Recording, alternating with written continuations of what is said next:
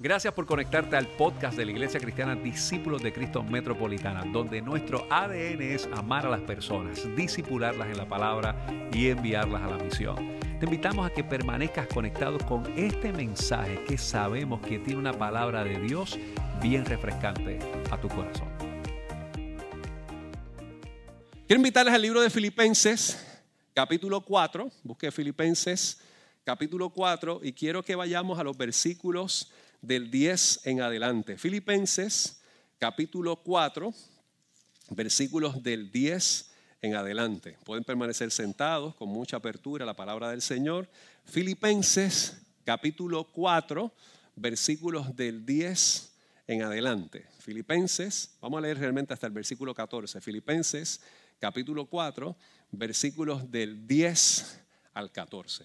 Y leemos la palabra del Señor, la leemos en el nombre del Padre, del Hijo y de su Santo Espíritu. Amén.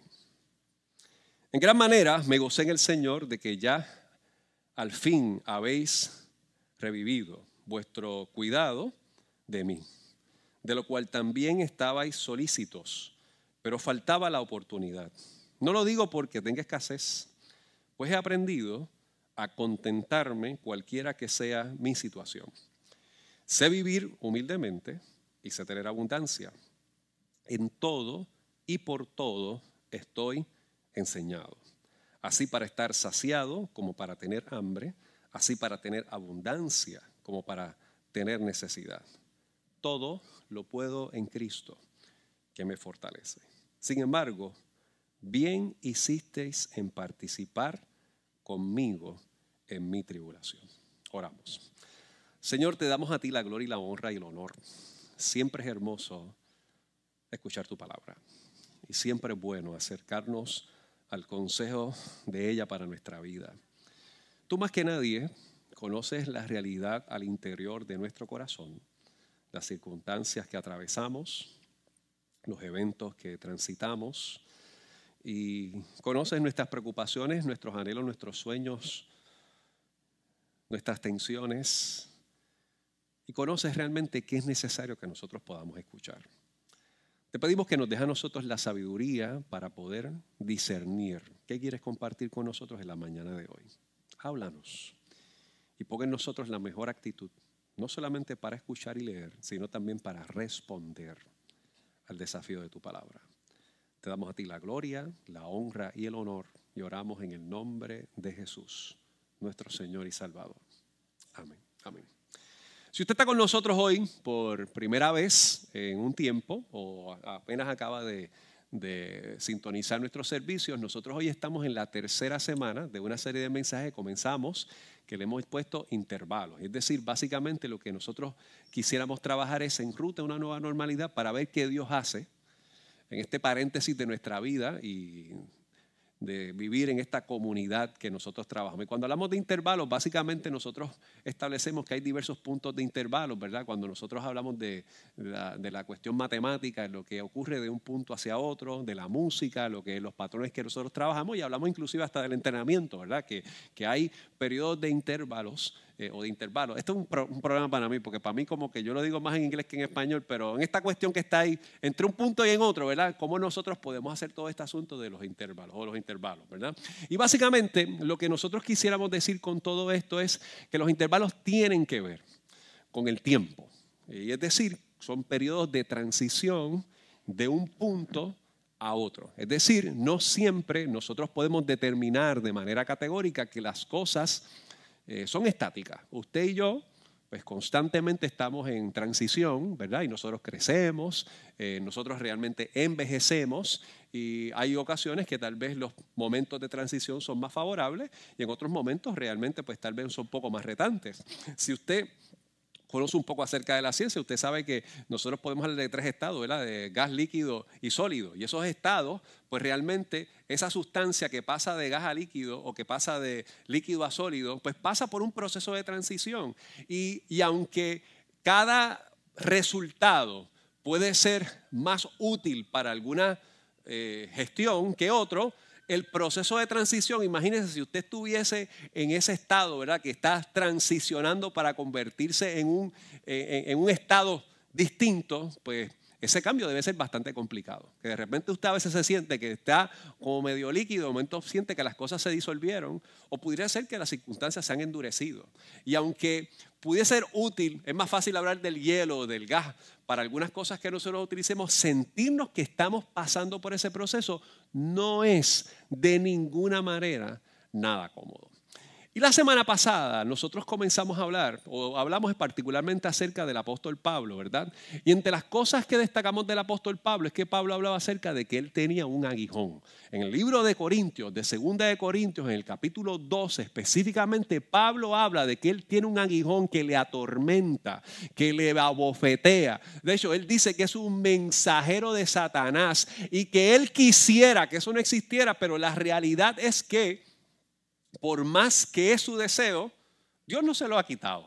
Y en ese proceso Él dice que hay que descansar en la gracia de Dios. Y algo interesante con respecto a eso es que nosotros dijimos que Pablo, una de las cosas que ocurren en su vida es que él padece mucha persecución. De hecho, y aquí en el libro de Filipenses, Pablo está encarcelado. Piensa esto es importante, ¿verdad? Aquí el autor, el gestor, quien determina el contenido de lo que nosotros vamos a reflexionar en la mañana de hoy es un preso. Yo no sé si ustedes recuerdan, hace varios años atrás que se estaba dilucidando eh, eh, la posibilidad de que, de que se diera eh, el proceso de liberación de, Dios mío, se me fue el nombre ahora, de, del preso puertorriqueño que estaba Oscar López Rivera, ¿verdad? Este, y, entonces eh, yo recuerdo que para esa época, eh, todas las mañanas, eh, los domingos, debo decir, el periódico El Nuevo Día publicaba unas cartas que le llaman cartas de papel, que eran cartas de Oscar para su nieta que él obviamente no había tenido la oportunidad de crecer con ella porque había estado eh, confinado, ¿verdad? Por las circunstancias que, todos conocemos. Y, y, eso, de alguna manera, para muchos fue un instrumento bien interesante porque relataba cómo era la vida del preso y cómo se vivía en esa distancia con su familia.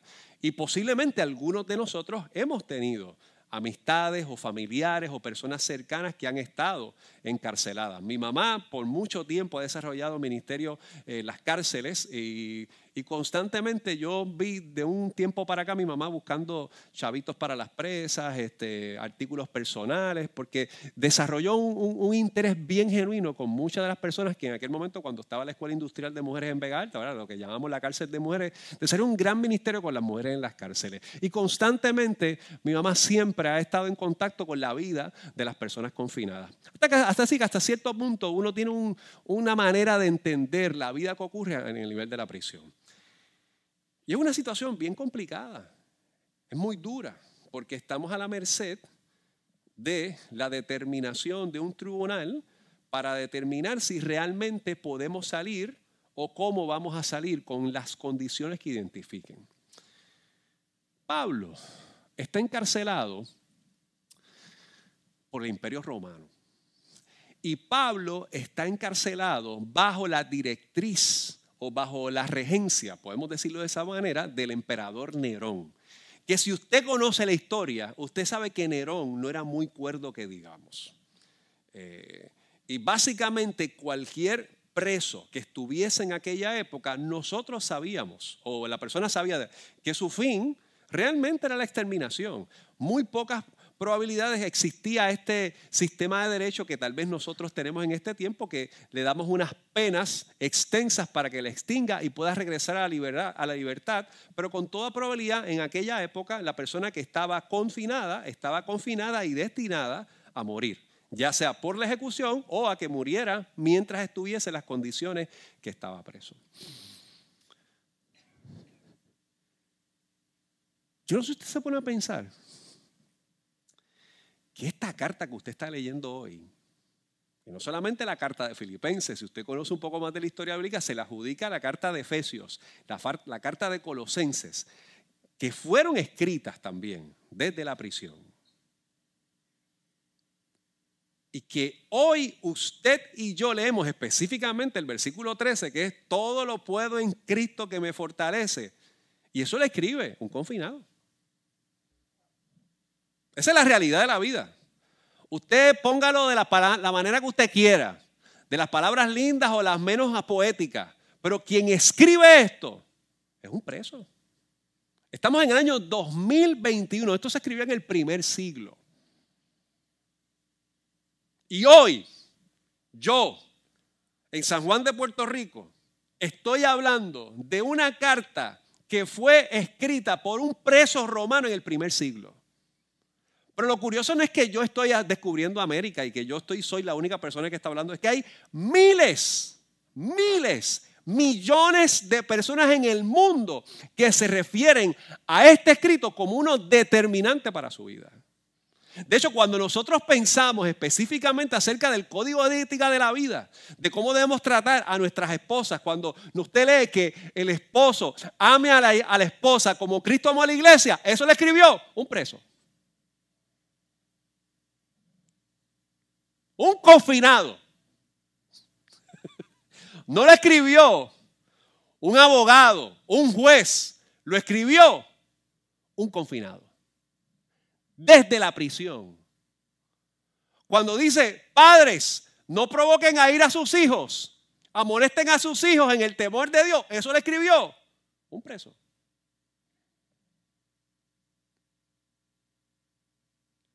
A mí eso me vuela la cabeza, porque cambia todo el contexto de lo que realmente nosotros estamos pensando en el día de hoy.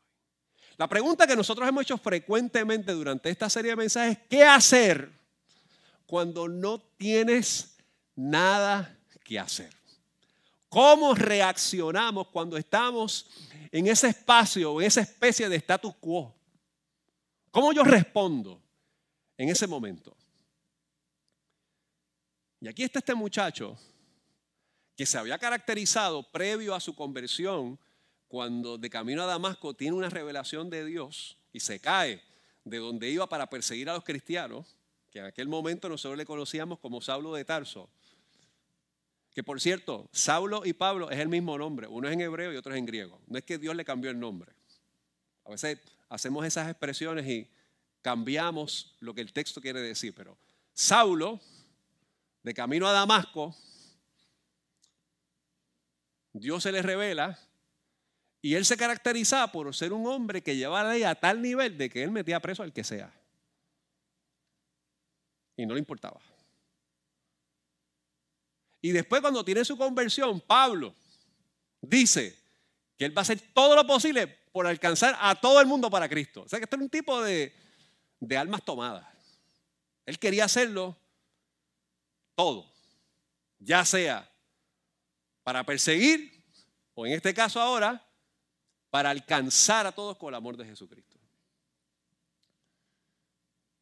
Y lo meten preso. Y ahí en esta carta que le escribe a la comunidad de Filipos, de hecho, si usted lee los primeros capítulos de Filipos, usted sabe el capítulo 3, sin entrar en mucho detalle, Pablo dice, mira, yo todo lo que he alcanzado lo tengo por qué. ¿Qué él dice? Por desecho. Es basura. Yo me extiendo al blanco soberano. Después dice, regocíjense. Y si usted escucha eso y usted lee que se regocijen, uno tiene que partir de la premisa que el lector no tiene gozo. Las circunstancias no son cómodas. Es la dialéctica en la lectura. Regocíjate. Otra vez les digo, regocíjense en el Señor. Cuando dice, en esto pensar, en todo lo bueno, en todo lo puro, en todo lo de buen nombre, obviamente es porque hay algo que invade el pensamiento que es contrario a lo bueno. Es decir, este muchacho preso tiene una población lectora, un destinatario que vive con ausencia de gozo y con frustración. De hecho, una de las cosas que nosotros dijimos durante toda esta, semana es que, uno, ausencia de gozo, no soy feliz. Cuando nos encontramos nosotros en un estado transitorio e incómodo, podemos decir, mira, no hay razón para reír. Esto es como, no hay manera de yo poder encontrar algún sentido de alegría o de, gozo. Número dos, falta de esperanza. Nada bueno puede salir de esto. Y cuando algo está trancado en su matrimonio, en su trabajo, con sus hijos, en algún conflicto que usted tenga con una persona bien cercana y que usted ame mucho y usted dice, mira, aquí no puede salir nada bueno de esto. usted piensa abandonarlo todo. Cuando decimos hay pérdida de propósito, no hay razón para continuar con todas estas cosas. ¿Por qué sigo para adelante? ¿Por qué continuar? Todas esas cosas nos llevan a nosotros a pensar en nuestro clamor y en nuestra reflexión de que tal vez Dios no está presente. Y llega el silencio de Dios, que nosotros hemos dicho que el silencio de Dios de ninguna manera es igual a ausencia. Ahora, yo creo que vayamos al texto, una vez más aquí en Filipenses capítulo 4, y que nosotros veamos varias cosas que ocurren desde el verso 10 de esta porción bíblica. Porque lo que dice aquí el autor, para mí es fundamental que nosotros lo miremos para entender lo que está pasando. Volvemos, esto es un hombre que sabe, que conoce y que ha tenido,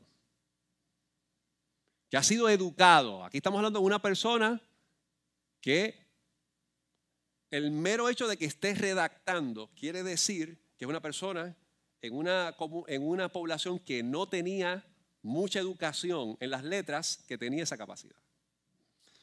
Lo primero que él dice, mire, yo me gocé, el versículo 10, en el Señor de que ya al fin habéis revivido vuestro cuidado de mí. ¿Por qué? Porque la iglesia de Filipos se había caracterizado por ser una iglesia generosa, del cuidado de Pablo. Pablo había fundado esa iglesia y ellos, que no eran los más eh, bollantes económicamente, no eran los que más recursos tenían, habían decidido aportar a su sostenimiento.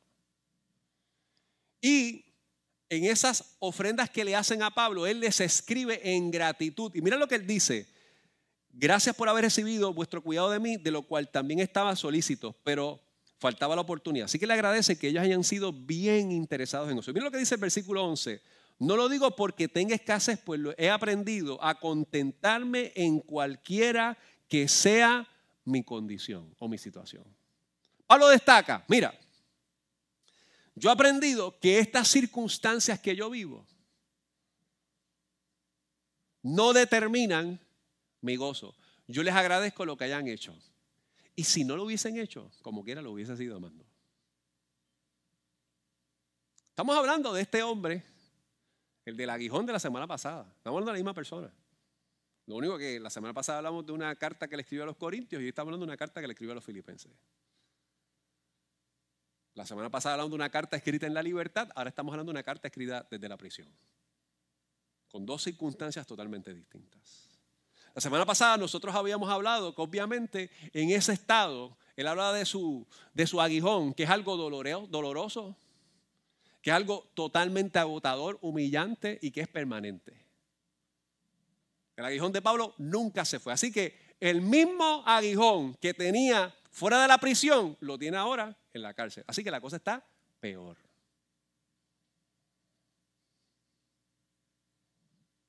No se puso mejor la cosa. La cosa no fue de gloria en gloria, se convirtió en un escenario un poco más completo. Yo no sé si usted ha visto este meme por ahí que dice, this is fine. Cada vez que se lesiona un yankee me lo mandan. This is fine, this is fine, no está pasando nada. O este que está aquí, que está este muchacho aquí que está ahogando, se dice, no, todo bien. Tranquilo, yo estoy. El hombre no tiene, lo único que se le ven son las manos. Está metido en un charco, ahogándose, pero todo bien. Y obviamente nos da gracia a nosotros, pero si fuera usted el que estuviese ahí. sin lugar a dudas, con toda probabilidad, nosotros no estuviésemos diciendo que las cosas están bien. Y de repente hay veces que la casa, la familia se nos llena de agua. La economía se nos llena de agua. Se nos queman las cosas que nosotros pensábamos que estaban tranquilas. Y Pablo habla de algo que es un elemento de texto que usualmente nosotros no solemos hablar teológicamente. Pablo habló del contentamiento. Él dice, yo he aprendido a contentarme con lo que tengo. Y esto es, esto es retante para nosotros. Porque a nosotros se nos enseña a vivir endeudándonos. Mire, si usted se compra un carro nuevo hoy y usted entra a la lista de correos electrónicos de ese dealer, el próximo año a usted le va a llegar una promoción que el modelo que usted tiene ha venido uno nuevo con mejores muñequitos.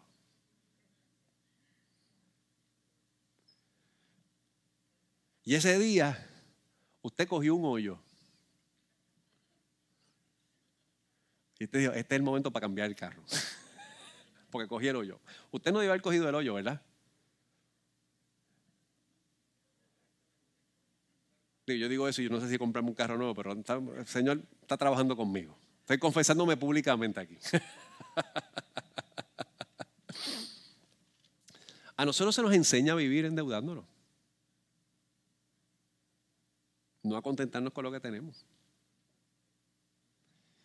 Se nos enseña a vivir teniendo más, identificando que el éxito o los logros determinan la felicidad. Y fíjate que Pablo aquí en ningún momento el texto condena ni la abundancia ni la escasez, porque la realidad es que la pobreza en algunas ocasiones nos pone a muchas personas a vivir en un estado de desgracia y algunas personas con mucha abundancia los pone con mucha soberbia.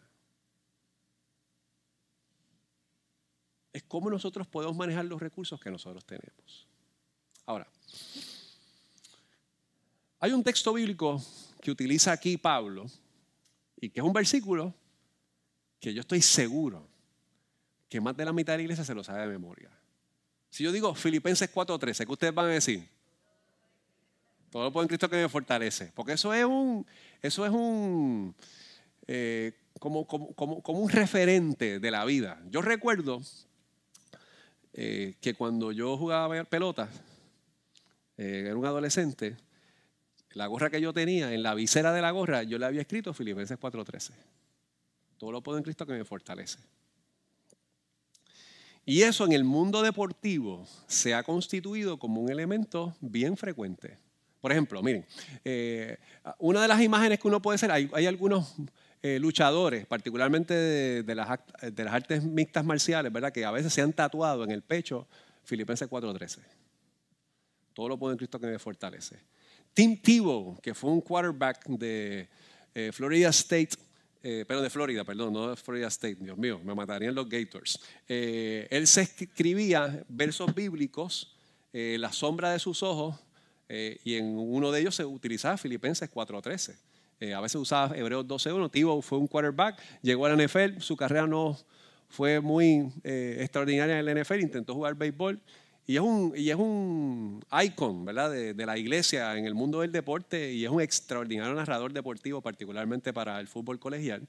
inclusive eh, generó mucha controversia y a partir de él ponerse versos bíblicos en, en alguna de sus de parte de su uniforme, la NFL prohibió que la gente hiciera expresiones religiosas por lo que Tibo hacía. Eh, Stephen Curry, que muchas personas conocen, eh, decidió no darle eh, su firma un contrato con Nike porque no le permitían poner en sus zapatillas o en sus tenis Filipenses 4.13. De hecho, hay una cita de Stephen Curry eh, bien famosa que él dice, cuando, y eso es cuando él estaba emergiendo en el, en el baloncesto, donde decía, it, eh, it represents a Bible verse I wear on my shoe, Philippians 4.13, ¿verdad? It says, I can do all things through Christ who strengthens me. Todo lo puedo en Cristo que me fortalece. It's also my mantra, how to get up for games and why I play the way I do. Esto básicamente es mi referente de cómo yo me levanto y por cómo yo juego, como yo juego. Yo tengo que decir hoy, mis hermanos, respetuosamente, que tanto yo como adolescente, cuando ponía eso en mi visera, y todos estos atletas están utilizando ese texto fuera de contexto. Su fundamento. Y, oh, no estoy diciendo que no lo haga. No estoy hablando mal ninguno de ellos. Pero este texto no tiene que ver con usted alcanzar logros y ganar campeonatos y ganar el juego. Eh, una de las cosas que nosotros trabajamos en la capellana deportiva, cuando trabajamos con los, con los diferentes equipos de capellanía, es que yo estoy orando por ustedes, pero el capellán de allá también está orando.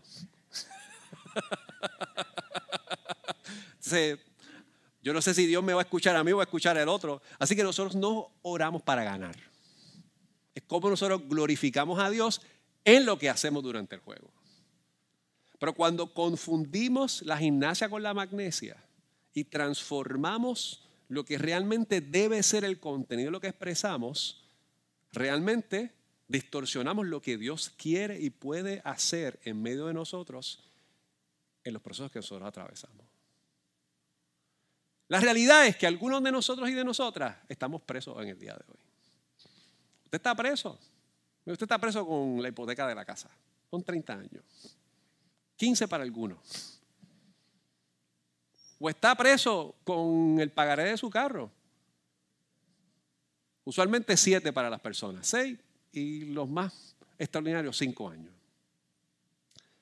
Pero estamos presos no solamente de eso, es que hay veces hay circunstancias en la vida que nos tienen, que nos sentimos totalmente confinados. No sabemos qué hacer. Y a veces, cuando viene la tranquilidad y cuando estamos nosotros en el sosiego, es bien fácil decir las cosas con, con mucho cariño y con mucha soltura. De hecho, mira, aquí yo le voy a presentar dos imágenes de Cicerón y Séneca. Aquí está Cicerón y Séneca. Y si usted conoce un poco de la historia de Séneca y de Cicerón, son personas que hablaron constantemente acerca de cómo enfrentar el sufrimiento y la vida en diferentes eventos. Hay un teólogo eh, llamado F.B. Mayer, escribió hace tiempo lo, siguiente, dice, por ejemplo, Cicerón, que escribió volúmenes de incitación al valor y a virtud varonil, cuando fue expulsado del destierro, aunque este no era en absoluto oneroso, cansó a sus amigos con murmuraciones pueriles y pocos varoniles. Lo mismo ocurrió con Séneca, cuyos libros están llenos de resistencia estoica y superioridad al sufrimiento, pero tan pronto como fue exiliado de Roma, llenó de aire con, el aire con quejas y no se avergonzó de caer a los pies de un liberto inútil para inducirlo a procurar una revocación de su exilio y el permiso para regresar de Cerdeña a la metrópoli. Es decir, estas personas que habían hablado acerca de cómo manejar el sufrimiento cuando le llegó la crisis, se comportaron totalmente diferentes. Pero Pablo, desde la cárcel, dijo, todo lo puedo en Cristo que me fortalece. La semana pasada yo te hice una pregunta. Yo quiero volver a hacerla en el día de hoy. La pregunta fue, ¿qué piensas acerca de ser débil? Porque la debilidad es en ese momento cuando usted no tiene todo el balance y evidentemente la fortaleza para enfrentar la situación del momento. Cuando Esaú llegó del campo, cansado, agotado, yo diría sudado, y su hermano estaba ahí con, el, con, con, la, sopa de lenteja, con el caldo de lenteja. Y le dije, y le dijo, papo, tú eres medio, tú eres medio caribeño, le eché plátano también. Lo tenía. Y hacía como, como, que, como decía el chef Piñera, decía, mira, mira, mira esto, papá, para coger cuando vuela.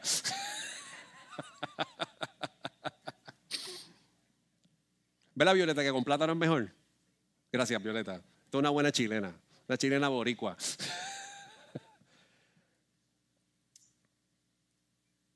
Esaú, en su debilidad, prefirió vender su carácter por satisfacer unos minutos.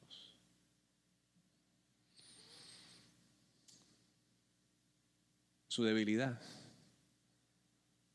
no lo llevó a enfocarse en dónde verdaderamente debe residir la fortaleza del carácter.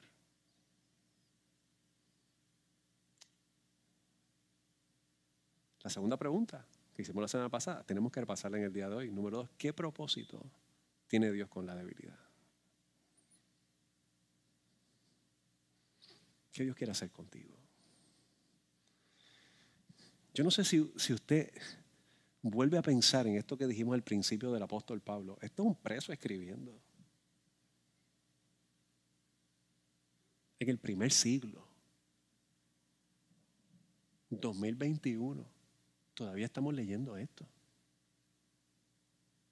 ¿Ustedes saben cuántos reyes, emperadores escribieron volúmenes de historia que usted no sabe ni tiene un pito de que existen? Que procuraron almacenarlo bien para que se preservaran y hoy nosotros no tenemos noticia de esa información. Pero de un preso, fariseo, bajo Nerón, condenado a la muerte, con una carta que le escribió a una comunidad religiosa que era perseguida en el primer siglo. Piense por un momento lo que nosotros estamos diciendo. Que cuando la imprenta de Gutenberg decidió publicar o imprimir el primer ejemplar, imprimió lo de ese preso que se había escrito 13 siglos antes. Eso es una locura. Porque ahí ese preso dijo, todo lo puedo en Cristo que me fortalece. No lo tenía tatuado para que la gente viera. No se lo hizo una t-shirt.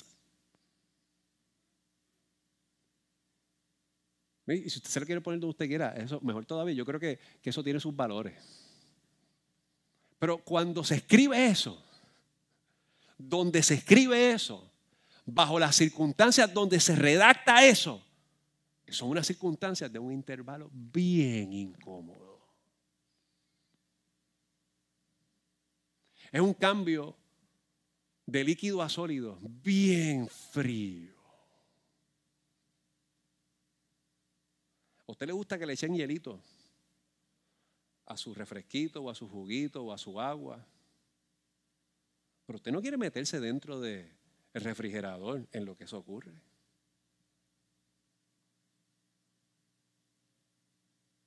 Y ahí, en esa fría cárcel, Pablo escribe, que yo he decidido tener contentamiento.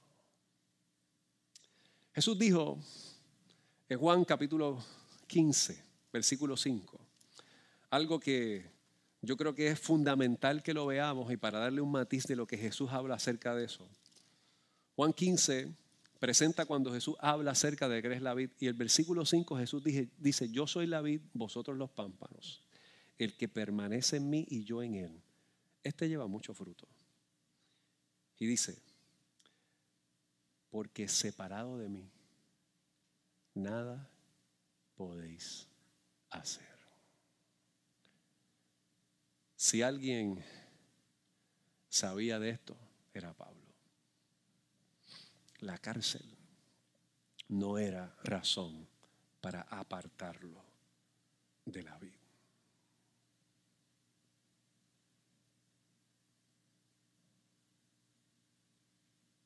¿Por qué debemos aceptar esto que Dios está trabajando con nosotros?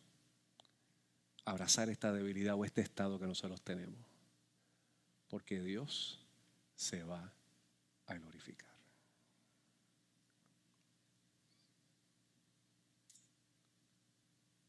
Andy Stanley cuando habla acerca de eso dice, mira, la manera de nosotros pensar es esto, es de tres maneras. Número uno, no puedo. Él puede. Él puede hacer todas esas cosas a través de mí.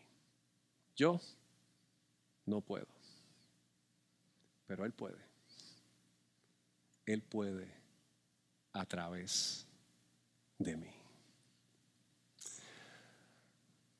Hay un, una historia que yo quisiera compartir en el día de hoy llevarlo como punto de reflexión, que a mí me parece que la escritura es, pero en la, en la historia de la iglesia es extraordinaria. Prefiero a Horacio Stafford. Horacio Stafford un hombre de mucho dinero, un hombre de muchos recursos, un empresario que colaboraba con D.L. Moody, ¿verdad? con Dwight Moody. Y en un momento dado, muchas de las posesiones que tenía las perdió en un incendio que ocurrió en Chicago, donde él residía. Como parte de la tensión de perder sus propiedades, Moody decidió enviar a su esposa y a sus hijas en un viaje hacia Inglaterra. En ese viaje hacia Inglaterra ocurre una situación bien incómoda y es que sus hijas Annie, Maggie, Bessie y Taneta estaban junto a su madre y un buque pierde el control, impacta la embarcación de las hijas de Stafford y las cuatro hijos de Stafford mueren en ese trayecto. Su esposa tenía la niña más pequeña, sus otras tres hijas habían muerto en medio del naufragio. Y según relata la historia, en un impacto con uno de los instrumentos de madera de la embarcación, pierde la niña, la niña muere, ella sobrevive. Y ella desde la prisión, perdón, desde, desde Gales, donde, donde llega a Inglaterra, le escribe un telegrama a su esposo para dejarle saber la triste noticia de sus hijas. La carta decía, alcancé salvación. Solo yo quedé a salvo. Estoy bien. De camino a Inglaterra, el capitán del barco pasó por el mismo lugar donde sus hijas y su esposa habían atravesado. Y con las letras de su esposa de Estoy bien, decidió escribir un himno que para la iglesia ha sido un referente increíble a través del tiempo, que dice, estoy bien, estoy bien. Gloria a Dios. La primera estrofa dice, ya venga, dice, de paz inundada a mi senda esté, o cúrala el mar de aflicción, cualquiera que sea mi suerte te diré, estoy bien, tengo paz. Gloria a Dios. Ya venga la prueba, o me tiente Satán. No vengo a mi fe ni mi amor, pues Cristo comprende mis luchas y mi fan y su sangre obrará en mi favor. Desde la frialdad de la pérdida de su familia. Yo lo soy bien claro, yo no sé cómo sería eso para mí.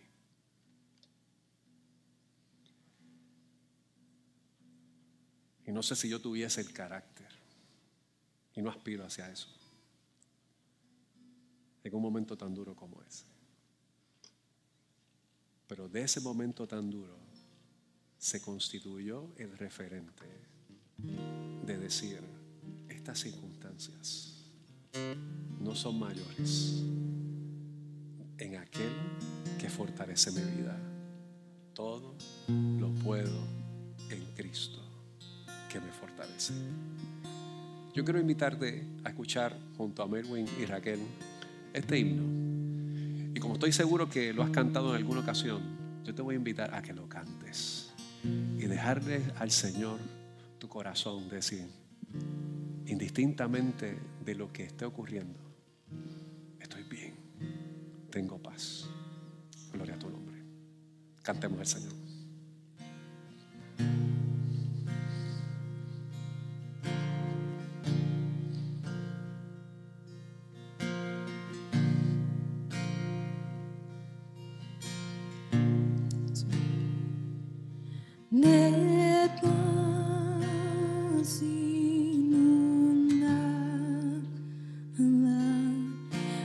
Mi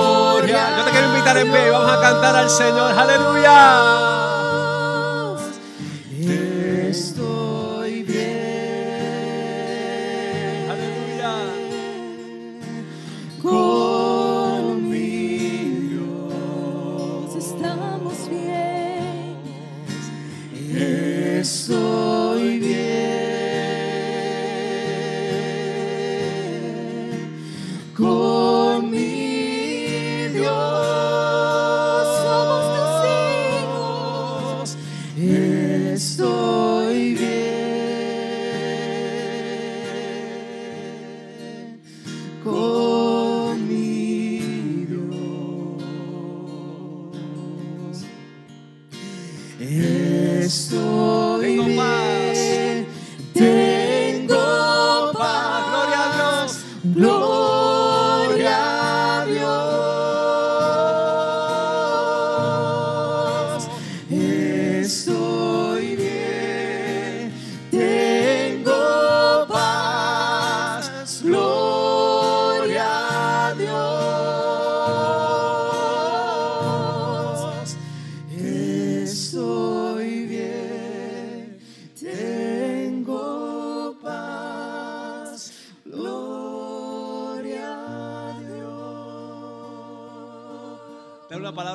Al Señor, aleluya. Él es digno de toda adoración, de toda expresión de alabanza y de proclamación de su cuidado sobre nosotros, en nuestras prisiones, en nuestros naufragios, en nuestras escasez. Nuestros procesos de nosotros entender que tal vez pareciera que no hay punto de salida. Hoy decimos como Pablo, todo lo puedo en Cristo que me fortalece. Jesús llevó en la cruz todas nuestras faltas, todos nuestros pecados, todas nuestras acciones que de alguna manera parecieran que eran imposibles que las pudiésemos manejar. Pero su fidelidad y el amor de Dios que fue tan extraordinario a través del sacrificio de Jesús en la cruz nos dio salvación. Y esa salvación es la seguridad de que el estado que nosotros atravesemos, que no lo cancelamos porque es una realidad de la vida, no determina, ni cancela, ni detiene, ni destruye el poder de Dios para trabajar en nuestro corazón. El libro de Isaías dice que los que esperan en el Señor tendrán nuevas fuerzas. Esas fuerzas se renovarán, es decir, es una fuerza distinta a la fuerza que habían conocido. Dice, los jóvenes se cansan. Llega un momento dado que la fortaleza como estábamos acostumbrados se cansa, se agota, no es la misma. Pero los que esperan en el Señor, es lo que dice la Escritura, los que esperan en Él, los que en medio del naufragio, de la prisión, del estancamiento dicen, yo he sabido vivir con mucho, con poco, todo lo puedo en Cristo que me fortalece. Esas personas renuevan sus fuerzas, volarán como las águilas, correrán y no se cansarán, caminarán y no se fatigarán, porque el centro de su vida no está en lo que tienen, sino lo que son en Cristo Jesús. Y tú eres en Cristo Jesús.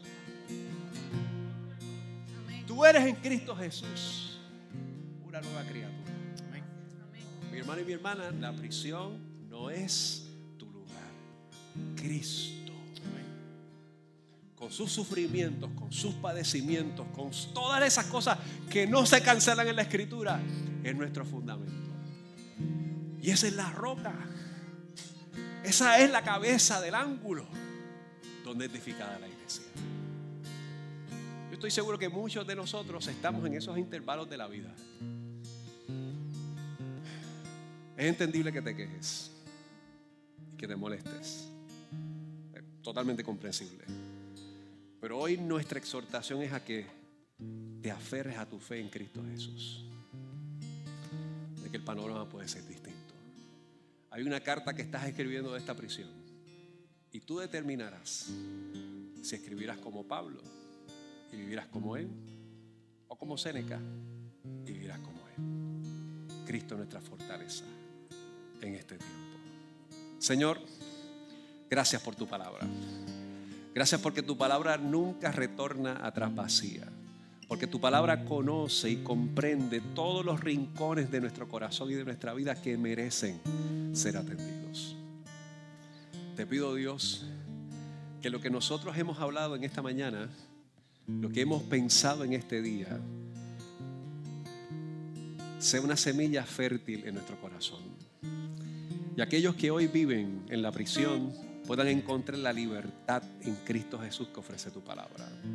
Puedan encontrar la libertad que ofrece Dios.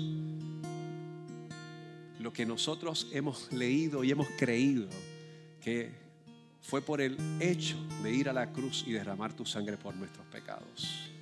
Que aquellos que hoy están aquí no han decidido por ti, hoy Señor, puedan decidirse por vivir para ti. Que aquellos que nos están viendo a través del internet y no han abrazado la fe en Cristo Jesús, que hoy la abracen y puedan ser parte, Dios, de este maravilloso espacio de encontrar dirección, vida y renuevo en ti. Gracias, Señor amado, por tu palabra y gracias por esta mañana. A tu nombre te damos la gloria y la honra y oramos en el nombre de Jesús, nuestro Señor y nuestro Salvador. Amén.